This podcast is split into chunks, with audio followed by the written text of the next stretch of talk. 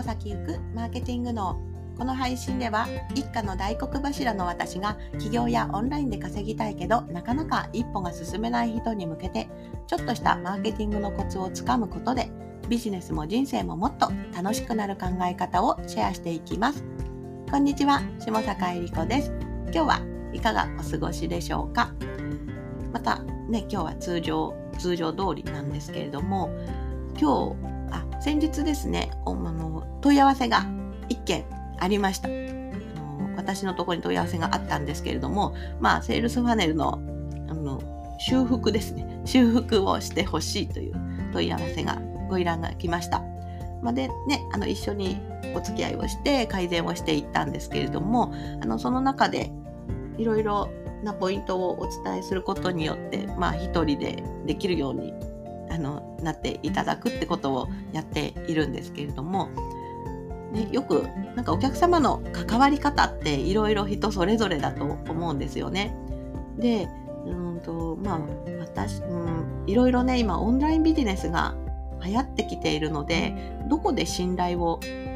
持って、まあ、逆にこれはあれですね。あの受ける側ですね。どの人を信用するのかっていうところで私たちが誰を選んで誰に教わってっていうところってすごく難しくなっていると思います。逆にこのオンラインビジネスをやる側の私たちはですね提供する側ですね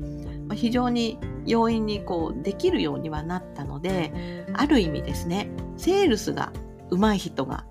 だけがだけと言ったらおかしいですけどセールスが上手い人は売り上げも上がるのでうん、やりやすくなっちゃったかなっていうふうに思います。で特にあの一人ビジネスとかの人って口コミとかやあの例えばね旅行とかあの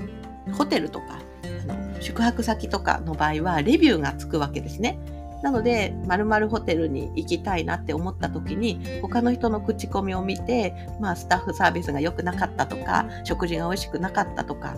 見ることによって事前にあこのホテルはこういうホテルなんだっていうふうに分かって購入しない要するにあの行かないっていう選択肢ができるんですけれどもオンラインビジネスの、まあ、一人起業家がやっているようなビジネスですね私ももちろんそうなんですけれどもあのそういうのって口コミが見えないわけですね。で今の時代ね変にあのあのブログとかにその人のうん、誹謗中傷とか書いてしまうと逆に訴えられてしまうリスクもあるので、うん、なかなか、うん、セールスだけが上手で結果的にいいサービスを受けられなかった人っていうのは泣き寝入りしかないわけです。でそういう時に何をもって見極めていったらいいのかなっていうふうに私も今見てて思うんですけれども一つはですねやっぱりもう事実セールスが上手い人セールスだけが上手い人っていうのはいますいるので覚えておいてください。であまりにもいやうまいなみたいな心動かされまくりっていうふうに思ったらちょっと立ち止まった方がいいかもしれません。まあ、ちなみに私はセールスあんなにあんまりうまくないので、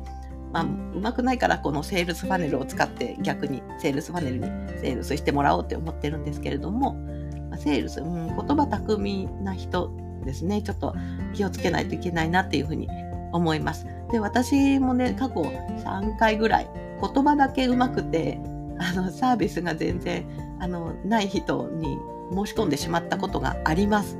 でじゃあせっかくなのでねそれがどういう状態だったのかシェアしようと思うんですけれどもやっぱりこのセールスがうまいすぐに商品自分のサービスに結びつけるっていうのは本当に話を聞くのが上手ですね。いや、それはすごくいいことだと思います。で、何か自分に役に立てることはないかなっていうふうに相手からヒアリングをして、じゃあこういうサービスあるよ、一緒にやろうかっていうことはすごくいいと思います。で、私もそうですね、よくあるのがですね、話してると、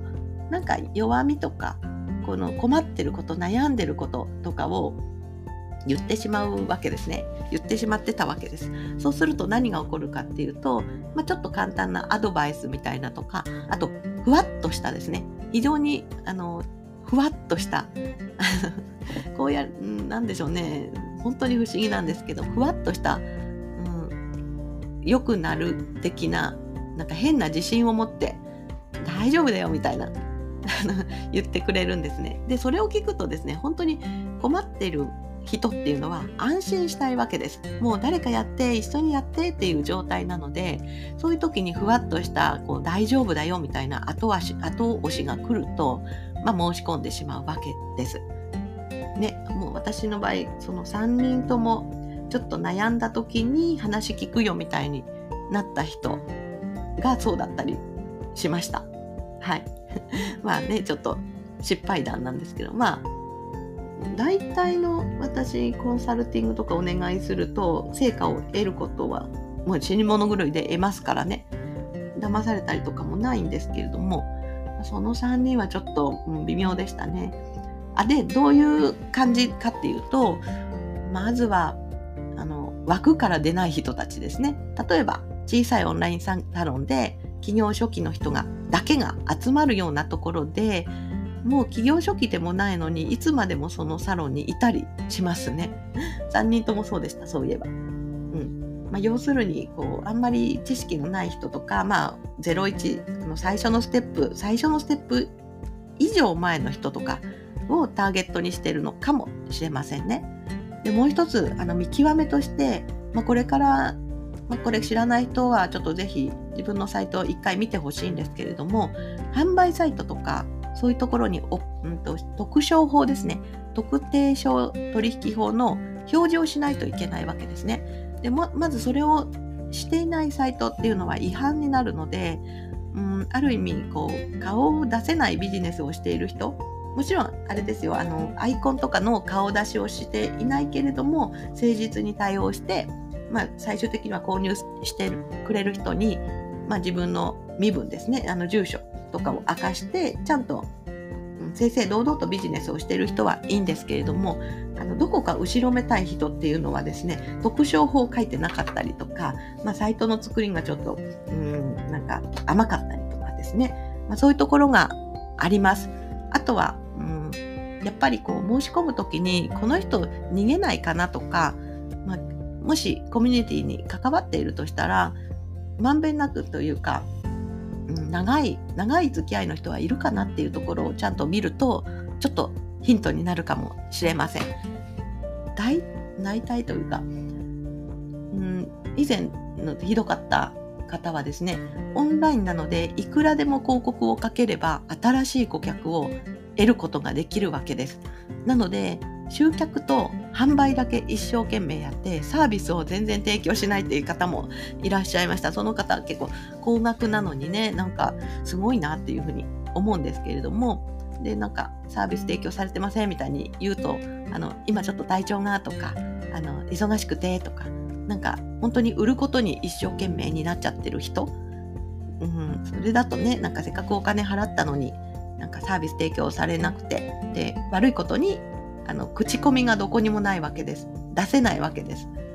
ねそうすると、まあ、その人から買うか買わないか決める判断材料が私たちにはないのでもう本当に買う側の私たちがしっかりとあの見ていかないといけない時代になったなっていうふうに思います。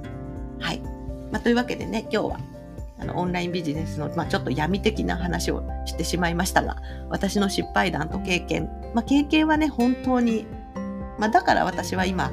あのそういうサービスを自分はしないって心にもちろん誓っているしまあもう、うん、そうですね、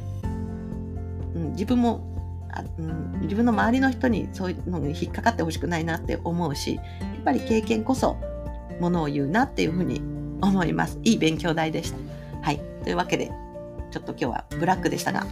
はい。引き続きお聴きいただけると嬉しいです。また明日も配信していきますので、気に入っていただいたらフォローしていただけると嬉しいです。それではまた。バイバーイ。